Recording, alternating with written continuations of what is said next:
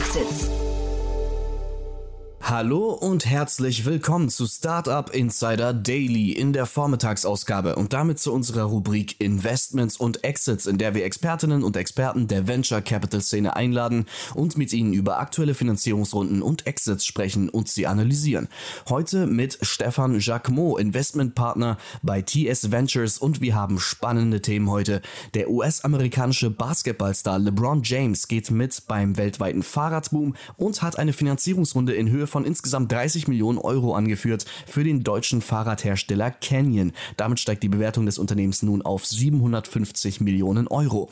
Außerdem sprechen wir über FrontEgg, dem Benutzerverwaltungsdienst für Entwickler, die B2B SaaS-Apps erstellen. In einer Series B-Runde unter der Leitung von Stripes und Inside Partners hat FrontEgg 40 Millionen US-Dollar eingesammelt. Damit erhöht sich die Gesamtfinanzierung auf 70 Millionen US-Dollar. Und schlussendlich kommen wir heute zu Great Rap. Dabei geht es um die Kampfansage an den Plastikmüll in den Supermarktregalen. Die Stretchfolie von Great Rap wird aus Kartoffelabfällen hergestellt. Aus Eigen- und Fremdkapital hat das Unternehmen nun 24 Millionen Dollar aufgebracht.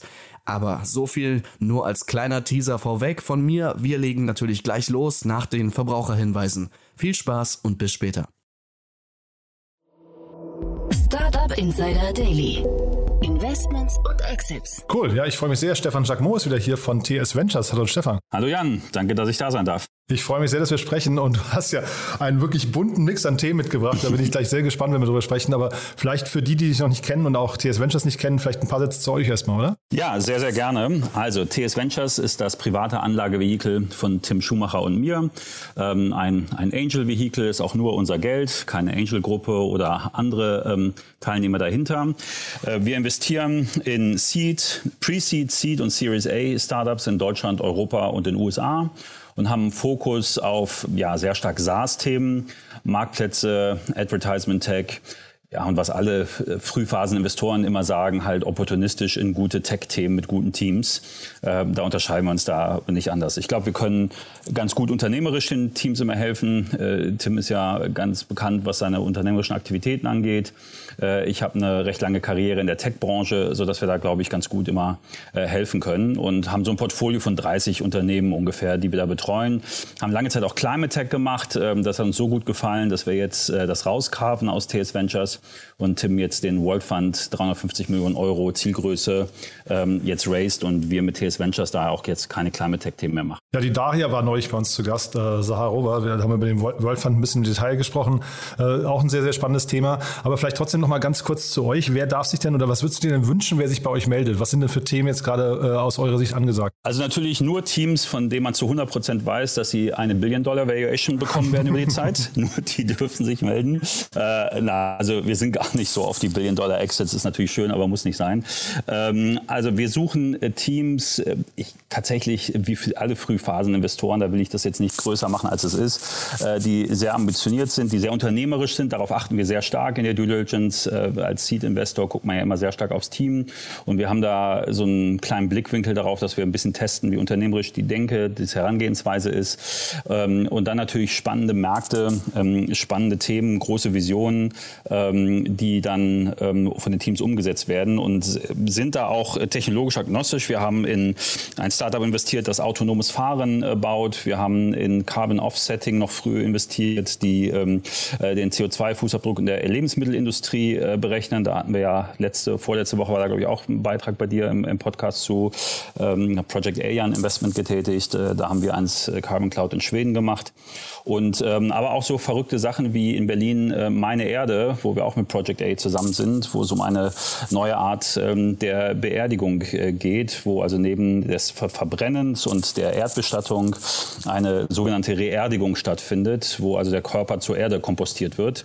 Also wir sind da sehr breit aufgestellt, bis hin zu klassischen SaaS-Themen, SaaStrify, gerade ja ein sehr bekanntes Startup in der Szene, ähm, die wir sehr lange und sehr intensiv begleiten. Ähm, da sind wir also sehr bunt und sehr gemischt aufgestellt. Und bunt und gemischt aufgestellt oder bunt und gemischt ist dann gut, eine gute Überleitung. Jetzt bin ich gespannt äh, zu den Themen und auch den Gründen, warum wir darüber sprechen. Denn zumindest beim ersten Thema habe ich mich gefragt, Stefan, bist du NBA-Fan äh, oder bist du Fahrradfahrer?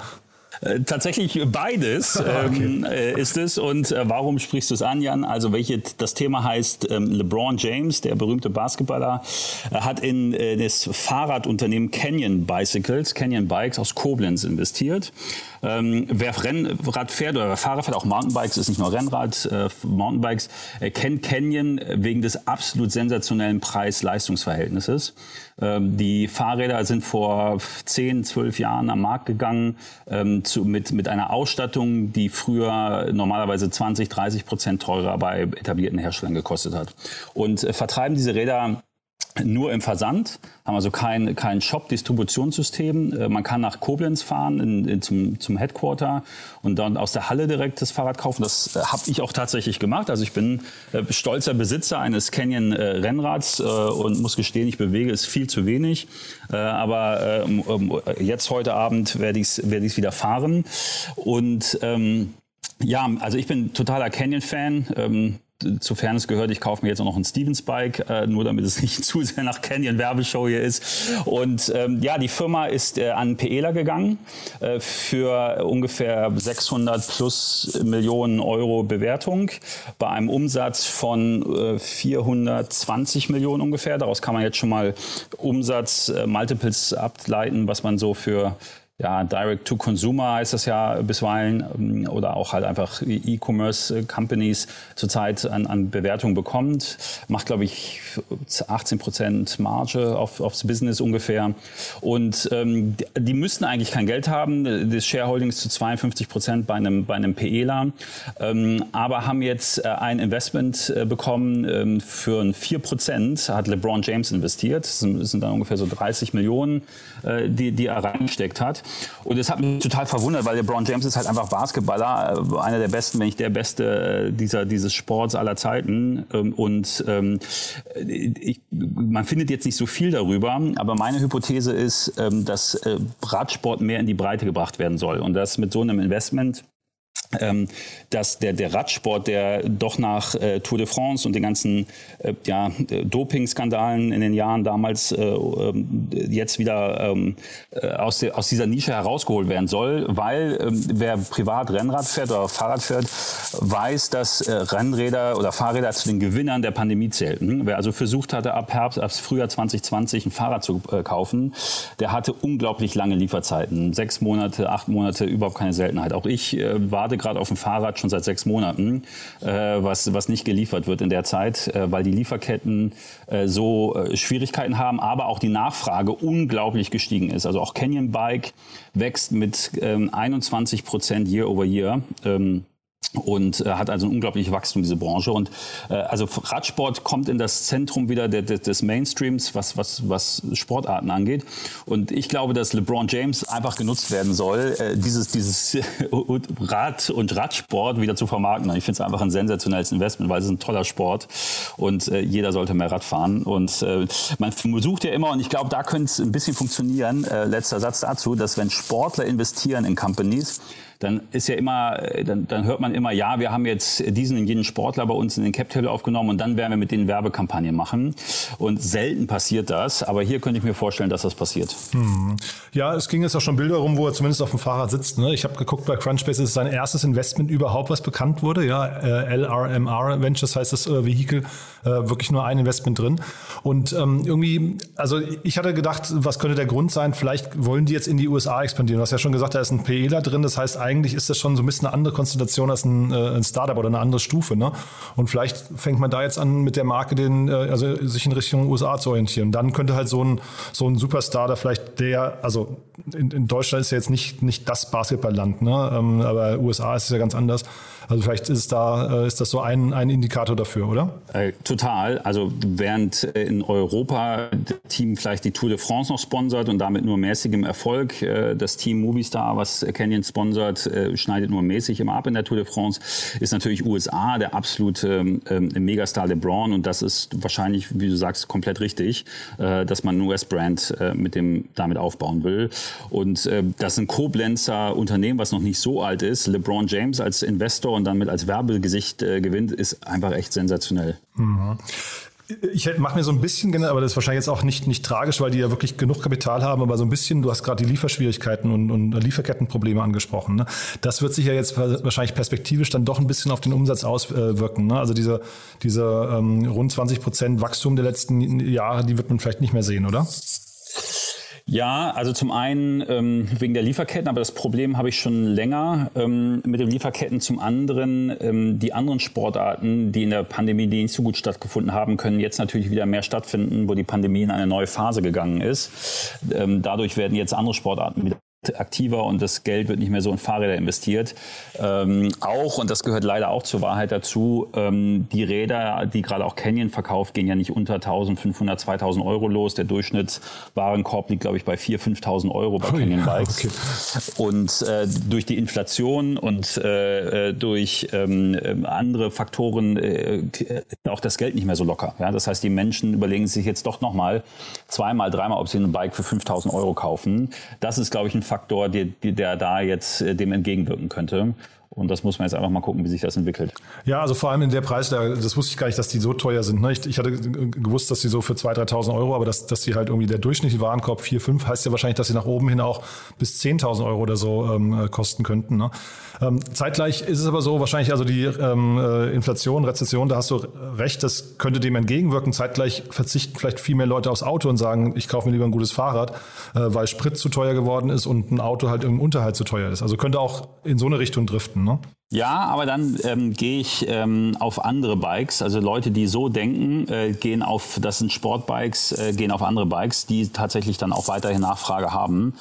Ähm, hier sind wir in einem, in einem Premium-Markt. Jetzt kann es natürlich auch wieder argumentieren, die Kunden, die solche Räder sich leisten können, sind weniger preissensitiv äh, und können das fortfahren. Also ich glaube, das nächste ein, zwei Jahre wird für die Fahrradindustrie sehr entscheidend.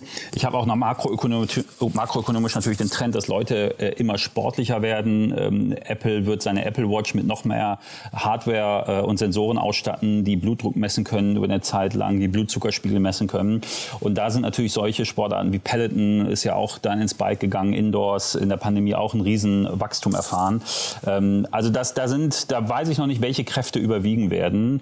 Ähm, deswegen, äh, also die haben offensichtlich die Hypothese, das wird weiter wachsen und das werden sie dann wohl auch weitermachen. Ja, weil wir hoffen, dass sie zumindest nicht den gleichen Weg nehmen wie Peloton. Ne? Das das wäre tragisch, ja. Das stimmt, ja. das stimmt. Aber Canyon ist auch wirklich sehr robust aufgestellt. Der, die Marke ist etabliert, äh, die Produkte haben eine unglaubliche Qualität und ähm, es war immer jetzt noch nie ein Massenmarkt. Also von daher, ich habe sehr viel Zutrauen in diese Firma. Ja, ich finde auch die Bewertung so von außen betrachtet wirkt geerdet. Ne? Die wirkt vernünftig im Vergleich jetzt zu einem Peloton, was ja dann irgendwie ziemlich, ziemlich overhyped und äh, hohe Wachstumsfantasien hatte. Ähm, aber du, ich hatte ja gesagt, du hast einen bunten Mix mitgebracht. Dann lass uns mal zum nächsten Thema gehen. Ähm, ich kannte die gar nicht, Front Egg, äh, aber das klingt mega spannend, muss ich sagen. Ja, genau. Zweites Thema, jetzt wieder sehr technisch. Frontegg aus Israel hat eine 40 Millionen Series B-Runde abgeschlossen mit vorwiegend New York, ähm, äh, New York-based äh, Investoren. Ähm, das ist äh, zum einen äh, Stripes, die kannte ich selber gar nicht, musste ich selber nachgucken. Und zum anderen Inside Partner, ähm, beide aus New York und äh, eine, eine 40 Millionen Runde. Und ähm, das zeigt einfach, ähm, man, man spricht ja zurzeit äh, die Krise am Aktienmarkt, ähm, die Korrekturen dort schlagen durch auf die Bewertung der Startups. Das ist auch so. Ähm, aber gute Firmen und gerade auch, ich möchte ich ein Highlight für SaaS-Themen setzen. Ähm, gute Firmen und gute SaaS-Themen vor allem äh, finden hier immer noch Funding. Ähm, was macht die Firma genau? Es ist eine, äh, sie bietet SaaS-Dienstleistungen für SaaS-Firmen an.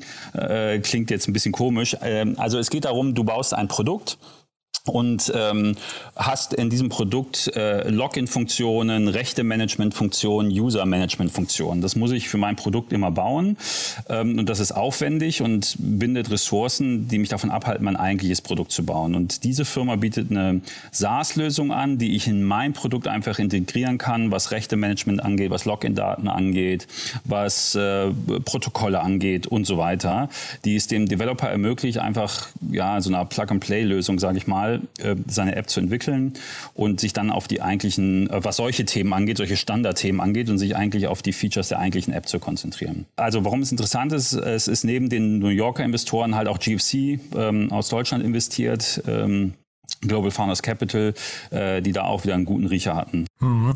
Du hast ja vorhin erzählt, dass ihr euch auch mit dem B2B SaaS-Markt beschäftigt. Ist das ein Thema, was dann so für so ein Sestify oder sowas ähm, interessant sein könnte? Wahrscheinlich schon, ne?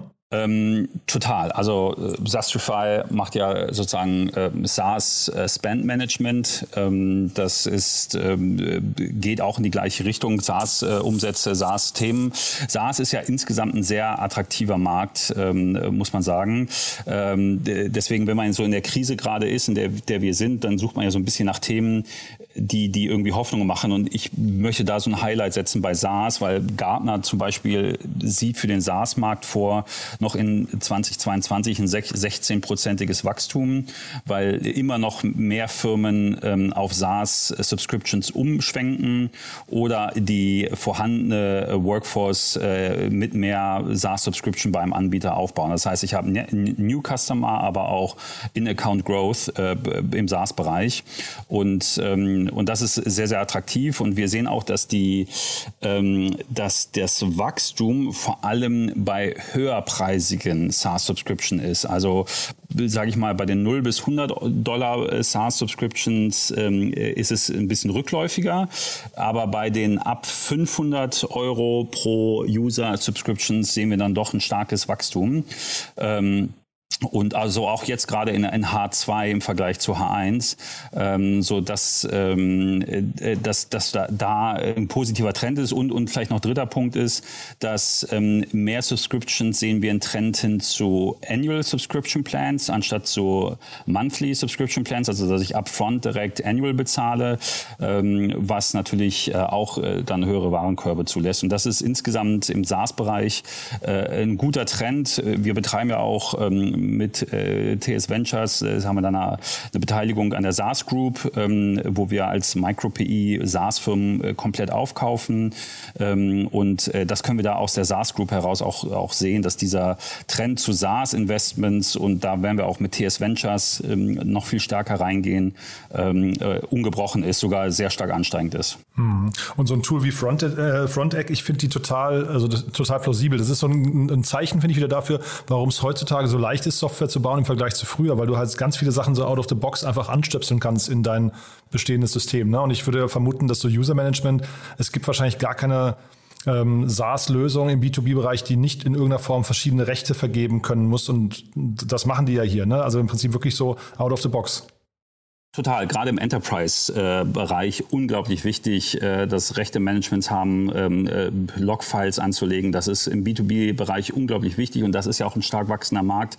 Und ähm, das hält dich ja, also das hält dich als Firma, wenn du das auch alles machen musst, das musst du machen. Es hält dich aber auf in einem eigentlichen äh, Wertetreiber deiner Firma, den, den du dir eigentlich ausgedacht hast, den du umsetzen willst, sind solche, sage ich mal, Standardverfahren, die du aber haben musst, die du aber früher selbst immer entwickeln musst musst. Wenn dir das jetzt aber durch so eine fertige Out-of-the-Box-Lösung angeboten werden können, äh, hast du natürlich einen absoluten Fokus auf dein Kernprodukt und das ist das, was du willst als Softwareentwickler. Und aus Israel raus, die entwickeln ja immer gleich für den internationalen Markt, weil das ist ja ein Thema, kann man sagen, das funktioniert, wenn es irgendwo, also wenn es einmal funktioniert, wahrscheinlich sofort global, ne? Ja, also Israel äh, ist einfach ein unglaublicher Tech-Markt. Äh, aus politisch bekannten Gründen gibt es dort keinen starken äh, regionalen Markt. Der nationale Markt ist einfach zu klein klein, äh, der regionale Markt existiert nicht. Ähm, deswegen sind äh, Entwicklungen aus Israel direkt immer mit, einem, mit einer globalen Sichtweise. Ähm, man, die Tech-Kompetenz in dem Land, in der Ausbildung ähm, ist, ist gigantisch hoch. Äh, die großen Tech-Player haben alle R&D-Center dort. Und was auch zur Wahrheit dazu gehört, ähm, ich habe ja große und starke Verbindungen in die Investorenszene global ähm, und kann daher auch die Teams, die in Israel sitzen mit globalem Geld, was ja hier auch aus New York kommt, äh, dann ausstatten. Also das ist schon einfach ein unglaublich äh, guter, toller, wertvoller Tech-Standort Israel. Mhm. Und vielleicht nochmal ganz kurz zur Rolle von Global Founders Capital. Ähm, ist ja schon spannend zu sehen, dass die da in der Seed-Runde in Israel sowas gefunden haben. Ne? Ähm, wo, woran würdest du sagen aus der Distanz, woran kann das liegen, dass sie so ein, ja dann doch so, so ein, so ein Goldnugget scheinbar entdecken, der dann hinterher global funktioniert? Ich finde das schon spannend, oder? Absolut. Ich kann auch nur ähm, mutmaßen, aber GFC ähm, investiert sehr, sehr viel und hat eine sehr hohe Kompetenz, gute Analysen zu fahren. Das heißt, äh, sie können, sie sehen viel und können dann schnell entscheiden, was gut ist und nicht anhand von Parametern, die sie sich überlegen. Und äh, dadurch entgeht ihnen eigentlich viele, also es gibt wenige Deals, die denen entgehen. Und ähm, dementsprechend ähm, haben sie da durch ihre Historie, haben ja unglaublich viele Investments getätigt, haben sie natürlich auch ein Netzwerk an Unternehmern auf der ganzen Welt, die dann auch wieder äh, Tipps, Hinweise geben, Deals zufließen. Und GFC ist ja auch im Vergleich zu anderen Vehikeln aus diesem Universum eher auch ein bisschen passiver aufgestellt. Ähm, die nimmt man also auch gerne mal rein weil sie ähm, äh, sehr unkompliziert auch investieren. Hm. Und ich habe mir das im Vorfeld angeguckt, äh, die haben tatsächlich in diesem Jahr schon 160 Beteiligungen oder also Beteiligungen an Finanzierungsrunden gemacht. Das ist wirklich eine krasse, also ne, das ist jetzt vielleicht nicht Spray and Pray, aber es geht schon ein bisschen in die Richtung, so wie so ein Tiger Global oder sowas, die halt wirklich dann einfach extrem aktiv sind. Also von daher irgendwie spannend, muss man sagen. Ne? Ja, was spannend bei dem Deal auch noch ist, ist, dass diese Runde 40 Millionen äh, sechs Monate nach der Series A erfolgt ist.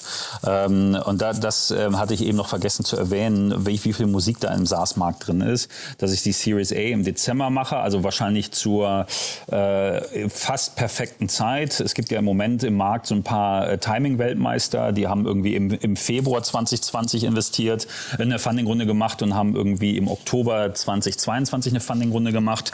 Also wer diese beiden Punkte getroffen hat, ähm, hat perfekt geraced.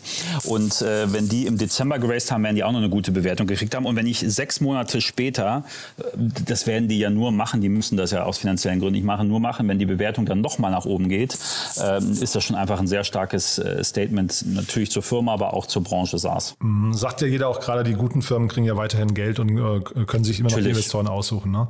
Natürlich. Ja. Du hast ein drittes Thema mitgebracht, jetzt nochmal wirklich ein harter Cut, nochmal ein ganz anderes Thema. Das finde ich wirklich spannend, Stefan. Äh, aber ja, erzähl mal, cooles Ding. Ja, also das dritte Thema äh, geht äh, natürlich, äh, wie könnte es anders sein, auch bei TS Ventures zum Thema Climate und Impact Investment. Und das fand ich einfach ein sehr sympathisches Thema, mehr so eine Randnotiz aus Australien. Und zwar die Firma Great Wrap hat 24 Millionen ähm, Dollar ähm, geraced. Man muss sagen, davon dürfte nur ungefähr 11 wirklich Equity sein und der Rest dürfte Debt sein. Was macht die Firma? Sie versucht ähm, Plastik ähm, also klassisches Plastik, was ich ja auch äh, mit Öl produzieren muss, durch ähm, Plastik, was auf natürliche Basis äh, äh entsteht, äh, zu produzieren. Und zwar hier ich kann es gar nicht näher beschreiben, aber Kartoffelrückstände. So, es ist jeder, kann jeder sich überlegen, wie das genau funktioniert. Ähm, ich kann es leider nicht, nicht erklären, aber die Aussage ist, basierend auf Kartoffelrückständen haben wir eine, eine Folie geschaffen, die genauso reißfest und genauso alle Funktionen hat wie klassisches Plastik. Und eingesetzt, äh, das ist eine Folie, die von so einer Rolle abgewickelt wird, äh, ist das, wenn ich im Supermarkt auf Europaletten große Ware einwickle, man kennt das aus dem Privat privaten Bereich, wenn man fliegt, am Flughafen gibt es manchmal so Rollen, um seinen Koffer in, in Plastik einzuwickeln.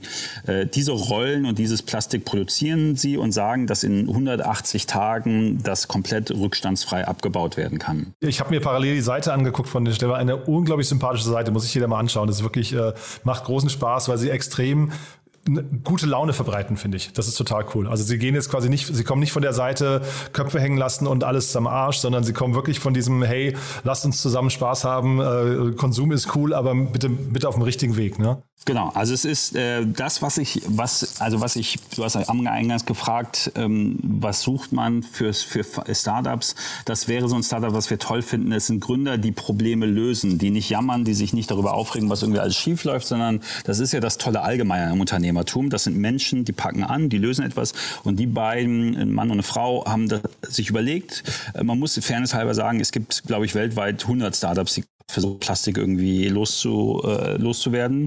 Aber die machen einfach und sie haben eine Lösung gefunden, sitzen im, im schönen Melbourne und ähm, haben äh, da schon auch gute Kunden. Und man muss, man muss wissen, Plastik, der Verbrauch von Plastik ist stark anwachsend in unserer Welt. Von 2005 bis 2015, glaube ich, die letzten Zahlen, äh, hat sich der Plastikkonsum äh, verdoppelt und ähm, sind für Milliarden von Tonnen CO2 durch die Produktion in unserer Atmosphäre verantwortlich.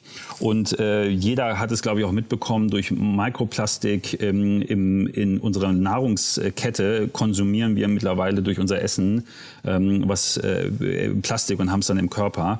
Und Plastik ist ein unglaublich furchtbarer Werkstoff ähm, und Lösungen äh, da, da, zu entwickeln, die das Problem äh, beheben, sind natürlich brauchen wir in unserer heutigen Zeit. Und äh, wie gesagt, die beiden haben es angegangen, haben eine tolle Funding bekommen. Was auch äh, spannend ist, äh, es ist es ist keine klassische Funding-Runde, aber ich möchte es trotzdem highlighten, weil es sind so unglaublich viele Einzelinvestoren. Ich glaube, sechs, sieben, acht Investoren haben in diese Runde investiert, was bei elf Millionen kann man sich jetzt ausrechnen, Equity, wie viel da die einzelne Partei übernommen hat. Aber es zeigt auch, ähm, dass Menschen, auch Investoren, die eigentlich hardcore kapitalistisch bisweilen investieren, versuchen, eine Lösung zu finden, die gut für unseren Planeten ist oder gut für uns ist. Der Planet überlebt jede Klimakrise, dem ist das relativ egal. Wir müssen überleben. Ähm, und äh, der also, dass, dass Investoren äh, solche Startups finanzieren, weil das ist jetzt natürlich kein klassischer Case, wo nach fünf Jahren, sieben Jahren man versucht, einen Exit hinzukriegen. Ähm, aber man sieht, es wird doch finanziert und ich, ich habe, man sieht jetzt auch im, im, äh, und da ist ein Trend, den man jetzt sieht in der Venture Capital Szene, es werden neue Vehikel und neue Anlageformen gefunden, wie ich ähm, diese Fondszykluszeiten von fünf Jahren, sieben Jahren, zehn Jahren aufbrechen kann, indem ich Secondary Funds und Buyout Funds und all sowas baue. Ich meine, das gibt es auch schon ein paar Jahre, aber man sieht, dass es jetzt immer stärker kommt, um diese klassischen Laufzeiten von VC-Fonds, die manchmal solchen Themen, die unsere Welt aber jetzt braucht, dass, dass solche Anlageformen solchen Themen den Rücken stärken und deswegen Investoren anfangen, auch in solche Hardware-Themen, äh, Kartoffel, Waste, Plastik-Themen zu investieren, weil sie wissen, es gibt äh, Nachfolgevehikel, die es mir ermöglichen, so ein Investment zu tätigen und langfristig wird es, ähm, wird es diese Welt, die, braucht es diese Produkte in unserer Welt. Ja, äh, total. Und du hast gerade gesagt, also, also aus Investorensicht ist das vielleicht nicht ganz so cool, dass da 100 Unternehmen parallel quasi am gleichen Problem oder einer Lösung fürs gleiche Problem arbeiten. Aber aus Planetensicht oder Bewohner des Planetensicht ist es natürlich das Beste, was passieren kann. Ne? Weil da möchte man hinterher einfach nur, dass die Lösung gefunden wird. Ob dann jetzt der Return für den Investor immer stimmt, sei es drum. Ich finde das gerade einen sehr, sehr beruhigenden Trend, muss ich sagen. Absolut. Und ich glaube auch, dass der Return äh, des Investors stimmt. Ich glaube nicht, dass man mit so einem äh, Investment Geld verlieren wird. Es geht meines Erachtens bei solchen Themen oft auch nur darum, ähm, welches Multiple werde ich draufkriegen. Weil offensichtlich funktioniert es ja. Und das ist ja dieses berühmte Product Market Fit und kann mein Produkt was? Offensichtlich kann es das. Offensichtlich kriegen sie Plastik äh, eingepackt oder Plastik ersetzt und Ware eingepackt. Und ähm, Vielleicht wird es da solche Aggregationsbewegungen geben, dass, dass dann Dinge zugekauft werden. Ähm, aber ich glaube nicht, dass man sein Geld damit verlieren wird. Äh, es ist halt eine Frage, ob ich dann, äh, was weiß ich was, 20x, 100x auf solche Investments mache, wie ich manchmal im, im Softwarebereich habe. Aber ich glaube, wie du selber sagst, äh, die Welt braucht sowas und ich kann Geld damit verdienen. Also gibt es auch eine Anlageklasse oder gibt es einen Markt dafür, der sowas dann finanziert. Äh, eine letzte Frage noch ganz kurz zum Thema Fremdkapitalkomponente hierbei. Ähm, ist das aus deiner Sicht schon ein Indikator dafür, dass das Produkt auf jeden Fall seinen Product Market Fit gefunden hat? Eigentlich schon, ne? Ja, habe ich jetzt eine, keine starke Meinung zu. Ich, äh, ich also ab wann macht man denn Fremdkapital? Ab wann ist es denn möglich, das zu bekommen? Weil das ist ja schon, schon äh, nicht, also das bekommst du ja jetzt nicht einfach so, ne? Also, es muss ja irgendwie so ein Proof schon geben, oder würdest du nicht sagen? Ich glaube, in dem konkreten Fall geht es darum, dass sie auch in die Produktion äh, dieses äh, Werkstoffes gehen und sie deswegen auch Anlagen kaufen müssen. Und immer wenn ich Anlagen kaufen muss, also selber in eine, eine Fertigungstiefe herstelle, habe ich ja tangible Assets, äh, die ich auch dann wieder zu Geld machen kann. Das heißt, wenn ich eine Maschine kaufe und mein, meine Firma wird nichts, werde ich die Maschine schon verkauft kriegen. Ähm, das heißt, äh, das, und immer wenn ich so eine Komponente habe, dann kann ich auch FK aufnehmen, äh, weil ich der Bank äh, klickern kann, dass es nie null wird, was ich hier habe, wenn ich, solange ich mein Laden explodiert. Und aber dagegen bin ich versichert. Und deswegen äh, ist das, äh, dass VCs mögen es halt nicht, Fertigungsanlagen mit VC-Geld zu kaufen. So, die, die wollen äh, Headcount, die wollen Marketing, die wollen Kundenzugänge. Das kaufst du mit VC-Geld und äh, mit FK kaufst du halt die Fertigungshalle und das die die Produktionsstätte. Also Stefan, ein toller Ritt durch drei wirklich sehr sehr unterschiedliche Themen, muss ich sagen. Hat mir großen Spaß gemacht. Haben wir was Wichtiges vergessen zu einem der Themen? Äh, nein, also ich kann nur jedem raten, heute Abend Fahrrad zu fahren. Äh, das Wetter ist toll. Äh, geht raus, fahrt Fahrrad. Hab gerade schon gedacht, Stefan, wenn das jetzt zumindest das ist, was wir hier erreichen konnten, für dich jetzt ja auch vor allem, dass du jetzt sagst, ich hole mein Fahrrad wieder aus, aus, dem, aus der Garage, ist ja schon mal super. Ne? Absolut, absolut richtig. Cool. Dann lieben, lieben Dank, dass du da warst und bis zum nächsten Mal, ja? Danke dir. Bis dann. Startup Insider Daily, Investments und Exits. Der tägliche Dialog mit Experten aus der VC-Szene. Das waren Jan Thomas und Stefan Jacquemot, Investmentpartner bei TS Ventures über die Finanzierungsrunden von Canyon, Front Egg und Great Rap. Nicht vergessen, wir sind schon um 13 Uhr wieder für euch da mit Enrico Ohnemüller, Co-Founder von Bunch zu Gast. Das Berliner Fintech bietet eine Plattform für Angel-Investoren, die dort ihre gemeinsamen Deals abwickeln können. Nun hat das Unternehmen ein Funding über 7,3 Millionen Euro abgeschlossen. Mehr dazu heute um 13 Uhr. Für heute Vormittag war es das erstmal mit mit Startup Insider Daily. Ich wünsche euch einen angenehmen Resttag und hoffe, wir hören uns später wieder. Bis dahin, ciao.